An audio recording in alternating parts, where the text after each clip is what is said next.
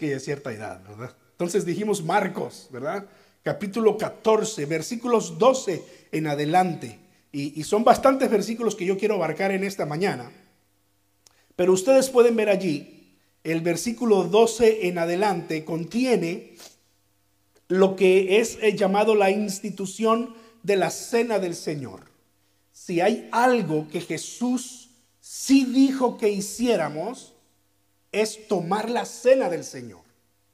Si hay algo que Jesús sí dijo que la iglesia en el primer siglo, llamada la iglesia primitiva, no sé si usted había oído ese, esa expresión, la iglesia primitiva se refiere a los cristianos del primer siglo, a, Pedro, a Juan y a todos estos cristianos que se habla aquí en el Nuevo Testamento. No, no primitiva porque sean de la edad de piedra, no, nada de eso, ¿verdad?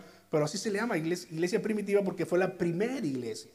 Entonces, si hay algo que Jesús dijo que hiciésemos, que la iglesia del primer siglo hizo, fue celebrar la cena del Señor, la comunión. Ellos se acostumbraban a reunirse el primer día de la semana y lo hacían todos los días, los primeros días de la semana, que correspondía al día domingo, ya en aquel tiempo. Todos los días que ellos se reunían para adorar al Señor, ellos tomaban la cena del Señor. Nosotros lo hacemos cada, cada mes, pero ellos lo hacían todos los días invariablemente, que se reunían, ¿verdad? Y, y, aquí es donde Jesús instituye la cena del Señor y Él dice, hagan esto, háganlo, háganlo en memoria de mí y recuerden que yo di mi vida por ustedes. Entonces vamos a ver cómo esto representa lo que Jesús hizo. Y por eso es que nosotros lo hacemos. Nosotros reconocemos que la cena del Señor es, es un sacramento. La palabra sacramento significa mandamiento santo, por eso tiene, tiene la palabra sacro, sacramento, porque es un mandato directo del Señor, tanto tomar la cena del Señor como también ser bautizado. Es un mandato directo del Señor. El Señor fue el que dijo, vayan y hagan discípulos y bautícenlos. ¿No? No es un capricho, no es una idea, no es una tradición que alguien se inventó. Aquí lo vamos a leer, el Señor mismo lo instituyó y lo hizo. Pero vamos a leer entonces estos versículos porque estamos en la semana de la pasión de Jesús aquí en las escrituras, donde ocurrieron muchas cosas importantes. Usted sabe, ¿no? Eh, cuando alguien sabe que sus últimos días se acercan, siempre llama a la gente que ama y, le da instrucciones finales. Le dice, no te olvides de esto, no te olvides de esto, etcétera, ¿verdad? Se pone a cuentas con la gente, se pone a cuentas con Dios porque sabe que, se acerca su, su final. En el caso de Jesús, aunque él había dicho, voy a morir y resucitaré, sus palabras finales, sus mensajes finales también tienen una importancia muy grande para la vida de los discípulos. Y de hecho estoy preparando una serie de mensajes que voy a empezar eh, a mediados del mes de abril, después del domingo de resurrección, y me voy a recorrer todo mayo, quizás hasta el mes de junio, con estas enseñanzas de Jesús que ocurrieron en este periodo de tiempo. Porque hay muchas cosas muy interesantes de las que usted y yo podemos aprender muchas cosas de, dentro de este tiempo. Entonces llegamos a esta porción de las escrituras. Esto que vamos a leer aquí ocurrió la noche del jueves. Es decir, hoy es, hoy es el primer día de la semana. Fue cuando Jesús entró en Jerusalén y todo el mundo gritaba los hosanas, ¿verdad? Vino lunes, martes, miércoles, pasaron muchas cosas. El jueves entonces por la noche Jesús celebró esto que vamos a leer a continuación. Verso 12. Marcos 14. El primer día de la fiesta de los panes sin levadura, cuando sacrificaban el cordero de la Pascua, sus discípulos le dijeron, ¿dónde quieres que vayamos a preparar para que comas la Pascua? Y envió dos de sus discípulos y les dijo, vayan a la ciudad y saldrá al encuentro un hombre que lleva un cántaro de agua. Síganle y donde entrare, díganle al señor de la casa. El maestro dice, ¿dónde está el aposento donde he de comer la Pascua con mis discípulos? Y él les mostrará un gran aposento alto, ya dispuesto preparen para nosotros allí. Fueron sus discípulos y entraron en la ciudad y hallaron como les había dicho y prepararon la Pascua. Hago una pequeña pausa allí entonces. Porque no es casualidad, no es que ah, por suerte cayó ese día. Es que hay un mensaje de Jesús aquí. Él quería que este día de la preparación para el sacrificio del Cordero, eh, que era ese, ese primer día de la, de la fiesta, eh, ocurriese lo que, él, lo que Él está preparando aquí. Esta es la cena tradicional de, todos, de todas las familias judías en este tiempo. Ellos preparan esta cena que le llaman la cena de la Pascua la preparaban con un corderito o con un cabrito que lo asaban por completo después de haberlo sacrificado. Comían con panes sin levadura porque eso significaba la pureza que Dios buscaba. Y comían con hierbas amargas para que ellos al, al, comer esas hierbas amargas recordaran la experiencia amarga que habían pasado estando esclavos en Egipto. Y es que la idea de la cena de Pascua era que ellos recordaran que habían sido esclavos en la tierra de Egipto y que Dios los había sacado de allí con gran poder. Que Dios los había rescatado, que Dios los había redimido. Empezamos a ver por qué Jesucristo está haciendo eso, esto en este día preciso.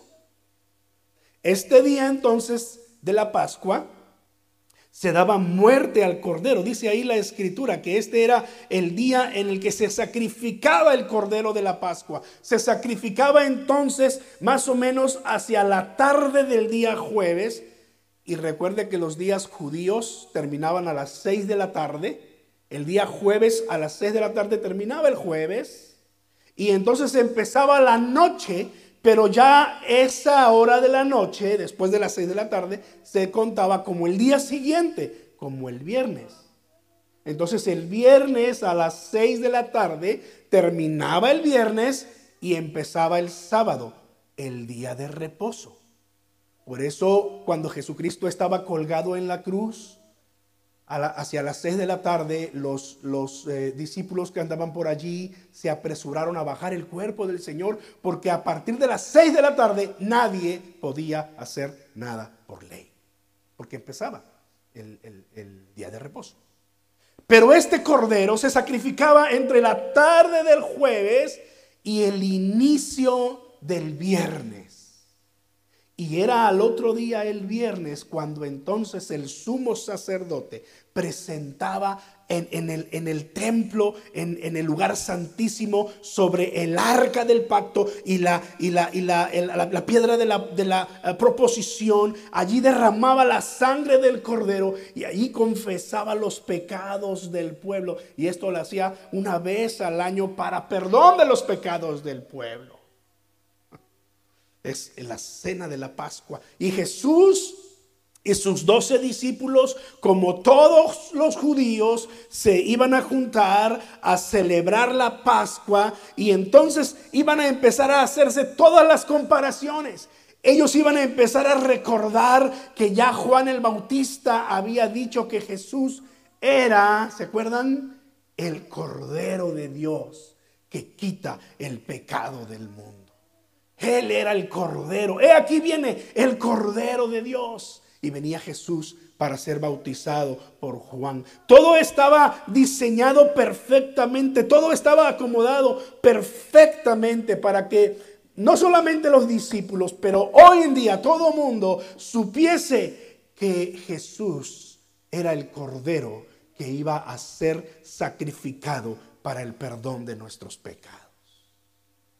El autor de la epístola a los hebreos le va a dedicar capítulos enteros ahí en la escritura para hablar acerca de Jesús como el Cordero de Dios, como el sacrificio perfecto para el perdón de nuestros pecados. Y él, va a llegar a decir allí en la epístola de los Hebreos, de manera hermanos que ya no necesitamos del sacrificio de corderos, de animales que hacen los judíos, que hacen los sumos sacerdotes, porque ya el Cordero de Dios ha sido sacrificado por nosotros su perdón se ha extendido a nosotros. Así como en la Pascua, Jesús es el Cordero de Dios sacrificado por nosotros. Es el apóstol que escribe la epístola a los Hebreos en el capítulo 8, en el versículo 5, que él dice estas palabras. Literalmente, Dice,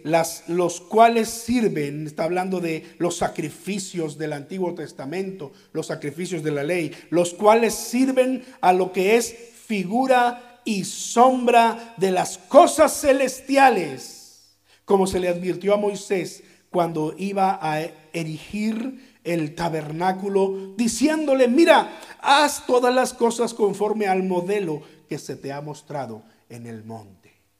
¿Sabe que Moisés construyó el tabernáculo de reunión donde se iban a ofrecer estos sacrificios judíos? Pero lo diseñó conforme a una visión que él recibió de Dios. Dios le dijo, hazlo así, hazlo así, con estas medidas, con estos materiales, mira el modelo. Y entonces vino Moisés, dirigió la obra y se construyó conforme a ese modelo. Y entonces el apóstol dice, ese es el modelo celestial. Todas estas cosas son figura y sombra del modelo celestial, de las cosas celestiales, porque todo tenía un propósito, todo tenía un porqué. Y esto está ocurriendo aquí. Los discípulos en su confusión están tratando de entender. Juan es el que confiesa, la verdad, hermanos, a esas alturas no creíamos en Jesús. Pensábamos que nos iba a liberar de los romanos. Pero cuando prendieron a Jesús la noche del jueves, cuando arrestan a Jesús, ¿qué es lo que hacen los discípulos? Patitas para que las quiero, ¿verdad? Huyeron. Lo vamos a ver, lo vamos a ver más adelante porque hay un momento allí en donde este tenemos que reflexionar en esto, pero por lo pronto están ellos allí en la cena de la Pascua, están recordando que eran esclavos en Egipto, pero el Señor con mano poderosa de allí los rescata y, eso simboliza lo que hace la sangre de nuestro Señor Jesucristo, el Cordero de Dios, por nosotros. Perdona nuestros pecados, nos libera de la esclavitud del pecado para darnos una vida abundante y una vida nueva, una vida fresca delante de Él.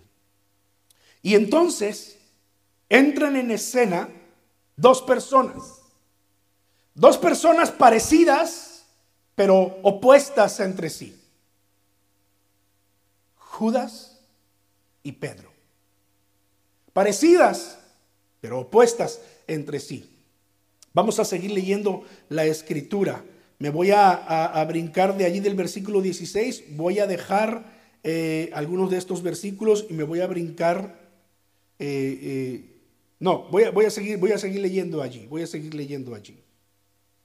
Cuando llegó la noche, dice el versículo 17, vino él con los doce y cuando se sentaron a la mesa, mientras comían, dijo Jesús, ¿está conmigo ahí? ¿Sí? De cierto les digo que uno de ustedes que come conmigo, ¿qué? Me va a entregar. ¿De quién estaba hablando? De Judas Iscariote, porque recuerde que había otro Judas, Judas Tadeo. ese, ese era muy bueno. Pero este no, este es el Judas Iscariote. Este Judas estaba buscando oportunidad para traicionar a Jesús. Regrésese al versículo 10, Marcos 14, 10. Y usted va a leer allí que Judas Iscariote, uno de los doce, fue a los principales sacerdotes para entregárselo. Ellos al oírlo se alegraron y prometieron darle dinero. Y Judas buscaba entonces oportunidad para entregarlo, para traicionarlo. Lo interesante de esto es que Judas y Pedro tuvieron al mismo Señor, al mismo Maestro. Por eso es que eran parecidos. Escucharon las mismas enseñanzas. Ellos estaban sentados comiendo la cena de la Pascua con Jesús. Dice allí se sentaron los doce, versículo 17, se sentaron los doce, ahí estaba Judas. Y fue cuando Jesús dijo, de cierto les digo, uno de ustedes me va a entregar. Y dice el verso 19, entonces ellos comenzaron a entristecerse y a decirle uno por uno, ¿seré yo? Y el otro, ¿seré yo? Y otro más, ¿acaso yo, maestro? Y yo me imagino por lo que luego dice de Pedro, que Pedro pensando dentro de sí, ¿quién será el para que lo ponga en su lugar? Así era Pedro, hablador. Juan y Jacobo, que eran hijos del trueno, se llamaban así, y Jesús los llamó así porque eran de un espíritu muy arrebatado también. Y yo me imagino que Juan y, Jacobo, su hermano, pensando, ¿quién, ¿quién será? Yo no, pero ¿quién será? Porque somos muy buenos para autojustificarnos y señalar a los demás. ¿No es cierto? ¿Seré yo? ¿Seré yo? El apóstol Juan escribe el Evangelio y dice que él estaba recostado al lado de Jesús. Y, me imagino que lo tenía abrazado. Recuerde que eran primos, eran primos, primos hermanos. Y, me imagino, porque el, Evangelio lo dice así, que también le preguntó, Señor, ¿seré, ¿seré yo, Señor? Me imagino aquella cara de tristeza de Juan, de dolor. Señor, ¿cómo es posible que, que alguien de nosotros te va a traicionar? ¿Seré yo? Entonces Jesús dijo, es eh, uno de los doce, el que moja conmigo en el plato. La escritura no nos da detalle acerca de cómo ocurrió esto, pero por lo que está Jesús diciendo aquí, es como las algunas de las películas que, que, pasan en la televisión en estos días, se ve cómo está Jesús metiendo una pieza de pan y al plato y entonces Judas Iscariote al mismo tiempo, sin darse cuenta, mete también su pan al plato con Jesús y come. Judas Iscariote. A la verdad el Hijo del Hombre va, según está escrito de él. Ya estaba escrito que iba a ser entregado.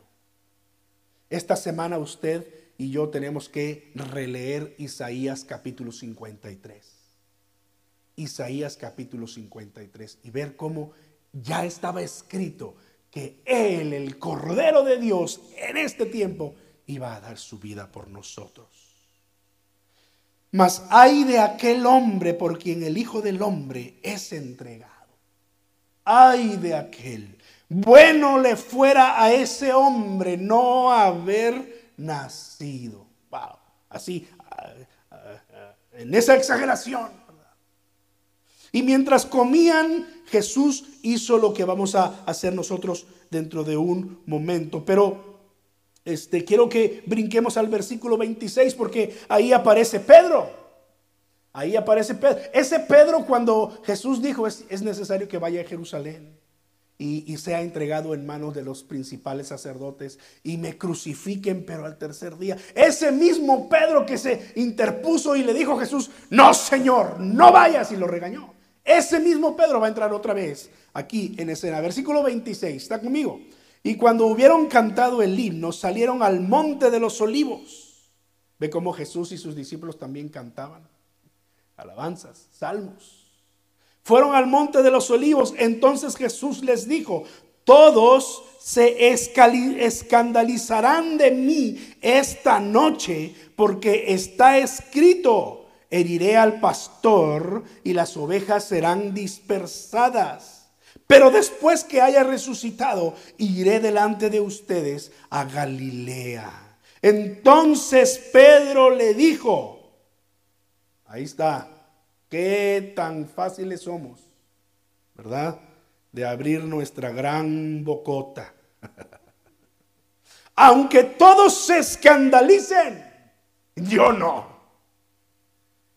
Yo no, sé cuál fue la actitud de Pedro aquí, pero me lo imagino así como que, Señor, aunque, aquí todos te abandonen, con esa cara de, seguridad y no sé, ¿verdad? Pero yo no, Señor.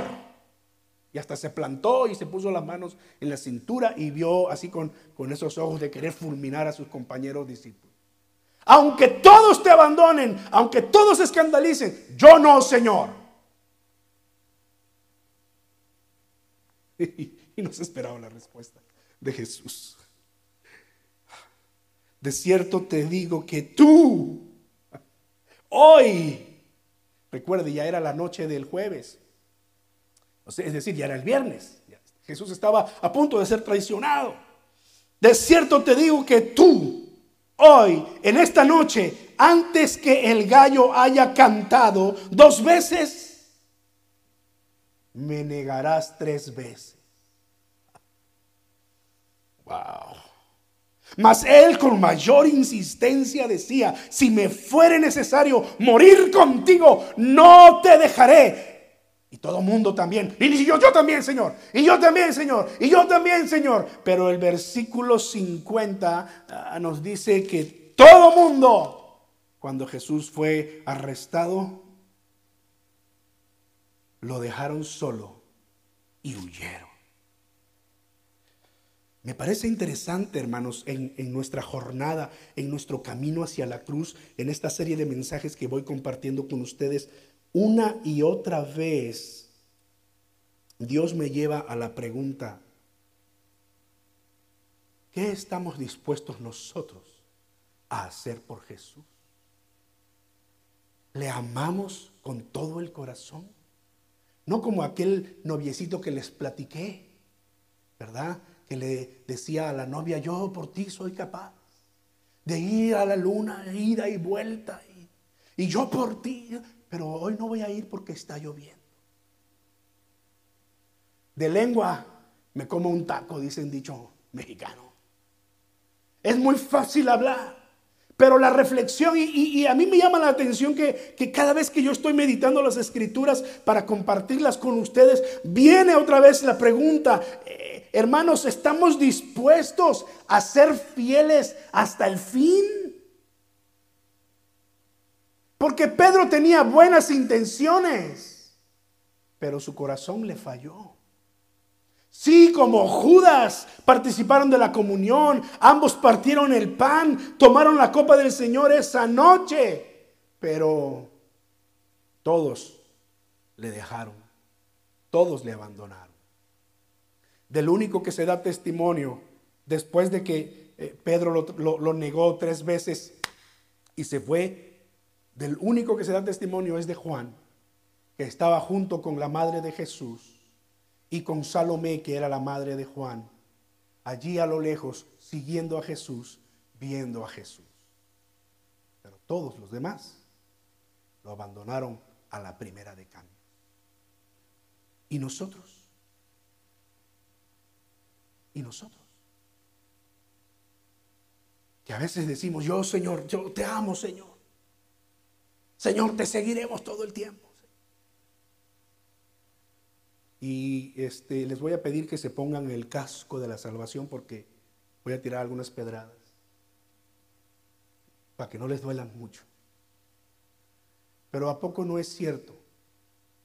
Es muy fácil que rompamos ese tipo de, de votos que muchas veces hacemos. Oh Señor, yo te amo con todo mi corazón, pero cuando empiezan a burlarse de los cristianos, en el trabajo, que no sepan que soy cristiano. Porque no quiero que se burlen de mí. Porque es cierto, duele ser ridiculizado. Es cierto, pero es el precio que tenemos que pagar por ser, ser fieles al Señor, seguidores del Señor. ¿No es cierto?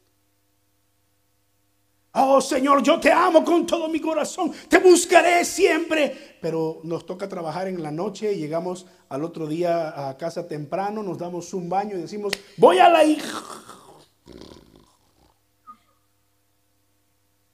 Hermanos, yo entiendo que el trabajo es necesario. Hermanos, yo entiendo que a eso hemos venido a este país, a, a, trabajar para poder ayudar a nuestra familia. Yo sé, pero también sé que Dios nos llama a tener comunión con Él.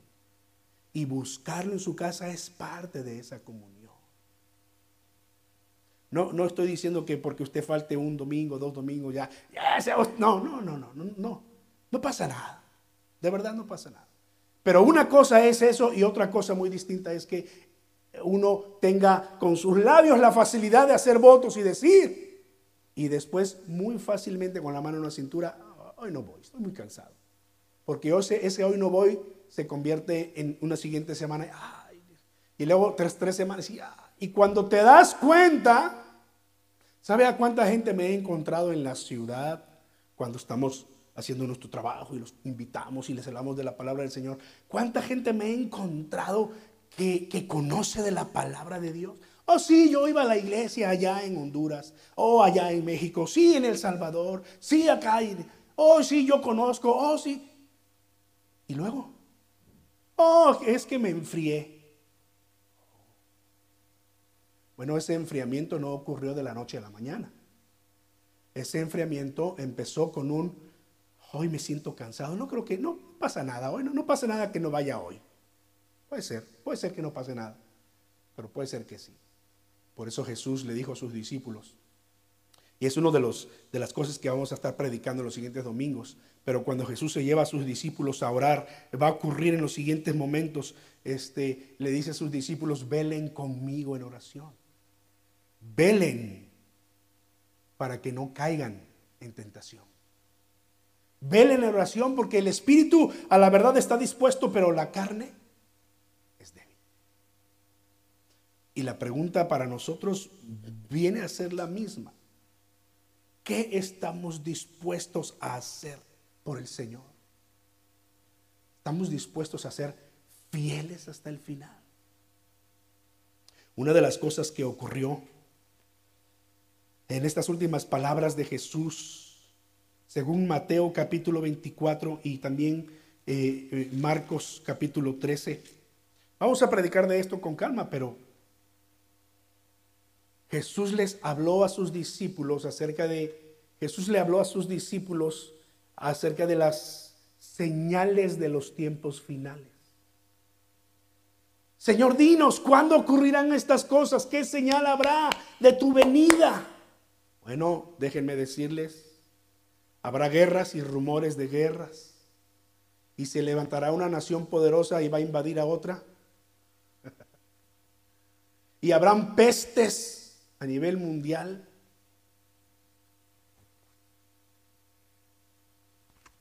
Pero aún no es el fin, dice Jesús. Principio de dolores. Mas el que persevere hasta el fin Eso me hace pensar a mí que pueden haber personas que, que no perseveren hasta el fin. Mas el que persevere hasta el fin, ese será salvo. Ese será salvo. Wow. Dos hombres parecidos, pero opuestos entre sí. Judas traicionó a Jesús y no pudo con la carga de conciencia. No permitió que esa carga de conciencia se transformase en verdadero arrepentimiento. Y decidió buscar la puerta falsa. Nos da testimonio la escritura en el libro de los Hechos. Que aquel hombre fue y Pero, pero Pedro, Pedro lloró, dice la escritura, después de haber negado a Jesús. Lloró amargamente. Cuando añade la narración bíblica a ese texto, amargamente significa que tenía ese cargo de conciencia tan fuerte. Pero allí sí hubo una transformación hacia el arrepentimiento. Señor, perdóname por haberte negado. Perdóname porque no fue una ni dos, sino hasta tres veces. Y tú me lo dijiste y yo no quise prestar atención. Perdóname, Señor. Perdóname, Señor, porque incluso maldije cuando el tercero vino y me dijo, sí, tú estabas con él, yo te yo maldije, perdóname, Señor. Lo que diferencia es cuando nos humillamos ¿Se acuerdan que ese fue el mensaje de Jesús? Básicamente cuando anunciaba a sus discípulos que iba a ser traicionado y que iba a morir y que iba a resucitar. Los discípulos estaban más preocupados por quién iba a ocupar los primeros lugares. Y Jesús les dijo, el que se humilla será enaltecido. Dos hombres parecidos pero diferentes. Quizá otra pregunta para nosotros aquí puede ser, ¿Y tú? ¿De cuál eres? ¿De qué lado estás? Dios quiere que estemos del lado de Pedro, ¿no? Que busquemos con arrepentimiento cuando le fallamos al Señor y seamos restaurados. Jesús resucitado se reencontró con Pedro y estaban pescando y hubo un milagro en esa pesca y Pedro abrió sus ojos y se dio cuenta que era Jesús y avergonzado se tiró al mar y se fue nadando hasta la orilla. Cuando llegó, Jesús lo abrazó y le dijo, Pedro, ¿me amas? Y mire, no se lo preguntó una vez, no se lo preguntó dos veces Así como poniendo el dedito en la llaga, ¿verdad? ¿Te acuerdas cuando me negaste tres veces? No se lo dijo literalmente, pero al preguntarle tres veces, Pedro, ¿me amas? Y al final Pedro, Señor, tú lo sabes todo, tú eres el Señor. Conoces mi corazón, sabes que te amo. Apacienta mis ovejas. Tres veces. Y Pedro fue, fue levantado, fue restituido porque ese hombre se humilló y reconoció que le había fallado al Señor, pero también sabía que había solo una forma de ser restituido, de ser redimido. Y Jesús ya había dado ese paso. Eso ocurrió mientras Pedro amargamente lloraba, mientras Pedro estaba atemorizadamente escondido por temor a los judíos. El Cordero de Dios estaba dando su vida por él y por toda la humanidad. Y eso es lo que conmemoramos en la cena del Señor. Vamos a terminar con esos textos en las Escrituras. Marcos capítulo 14. Versículos 22 al 25. Espero que los niños y mi esposa se nos unan en este momento.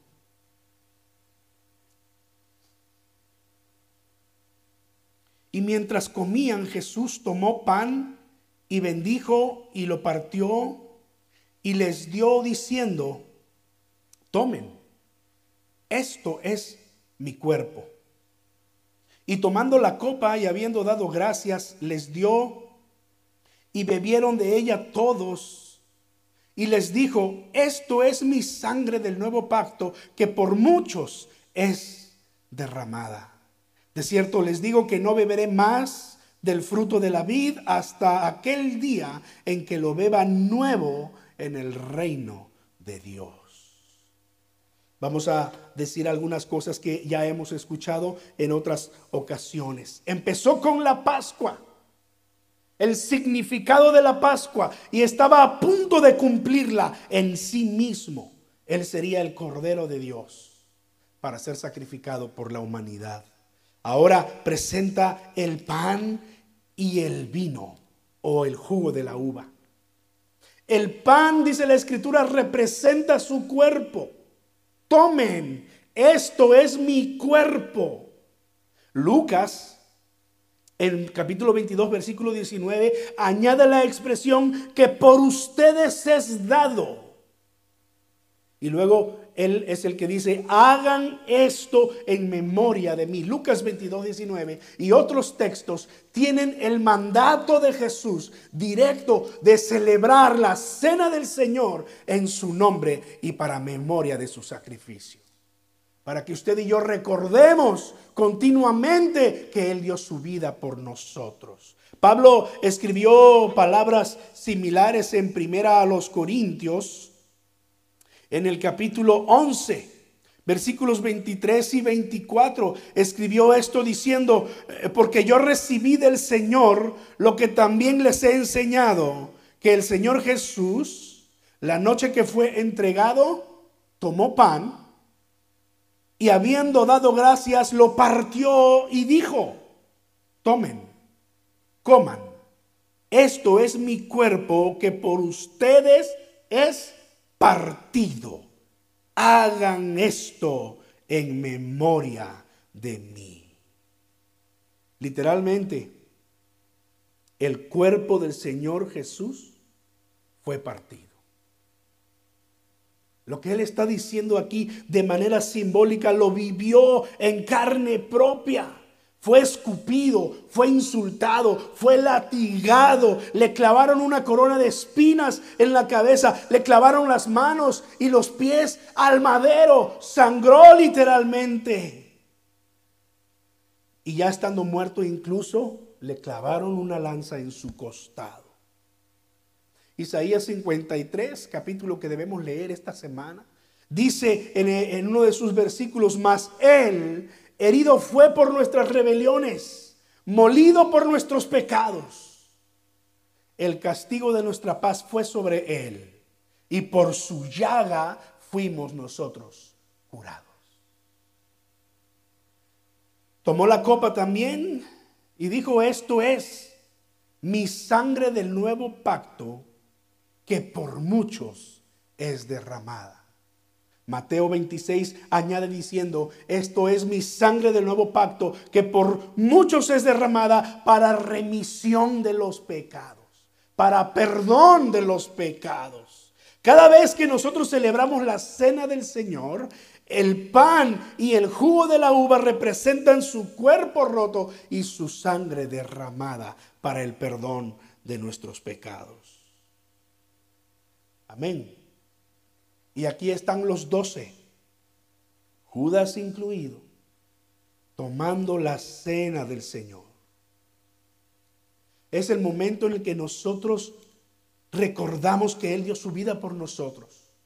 Y es el momento en que le decimos gracias Señor, porque por lo que tú hiciste, hoy nosotros tenemos esperanza.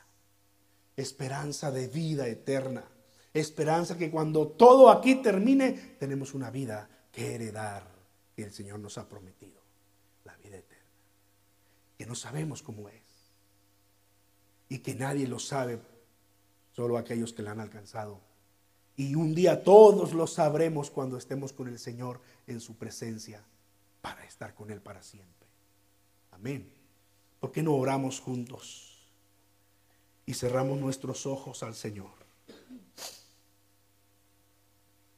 Yo no sé usted, pero yo quiero estar ahí en ese día en el que el Señor esté con todos sus fieles en la cruz del Calvario,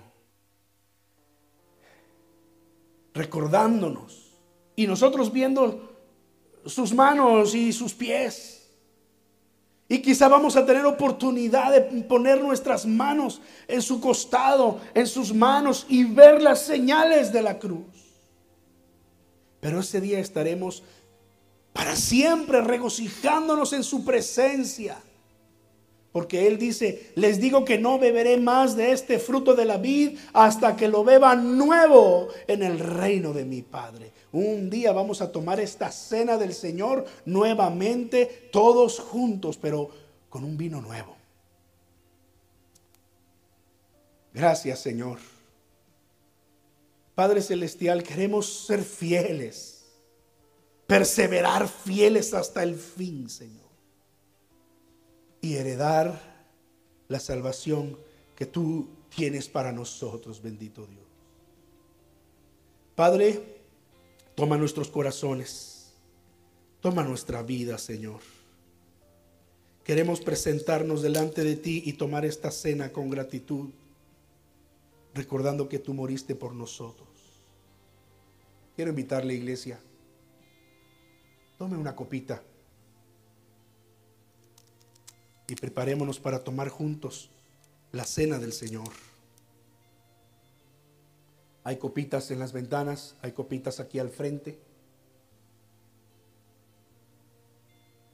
La mejor forma de hacerlo es dándole vuelta a la puntita y quitar el primer papelito plástico para que pueda sacar esta oblea en representación del pan que representa el cuerpo de Cristo que fue partido por nosotros. Si quiere estar de pie, está bien. Si quiere estar sentado, está bien. Si quiere doblar sus rodillas allí en su lugar, también está bien.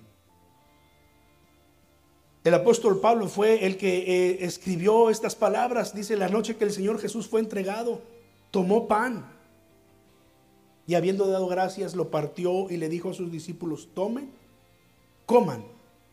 Esto es mi cuerpo que por ustedes es partido. Hagan esto en memoria de mí. Comamos del pan. En memoria que Cristo murió por nosotros.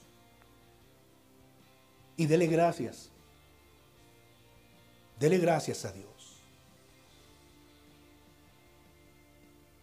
Y muela esta pieza de pan en sus, en sus dientes. Y recuerde lo que el Señor nos dio en su palabra en Isaías 53, mas Él herido fue por nuestras rebeliones, molido como este pan en nuestros dientes por nuestros pecados. Gracias Señor, porque ocupaste nuestro lugar en la cruz. Gracias. Así también tomó la copa y la bendijo y la dio a sus discípulos y les dijo, beban de ella todos porque esto es mi sangre del nuevo pacto que por todos se derrama. Hagan esto en memoria de mí. Tomemos de esta copa en memoria de que Cristo murió por nosotros. Y seamos agradecidos con Él. Gracias Señor, porque estos son solamente emblemas de tu cuerpo y de tu sangre. Pero esa noche de jueves entraste a ese tiempo de, de sufrimiento, Señor. Y el viernes cumpliste en ti mismo todas estas cosas que estaban ya escritas de ti, Señor. Gracias, Dios. Gracias, Padre.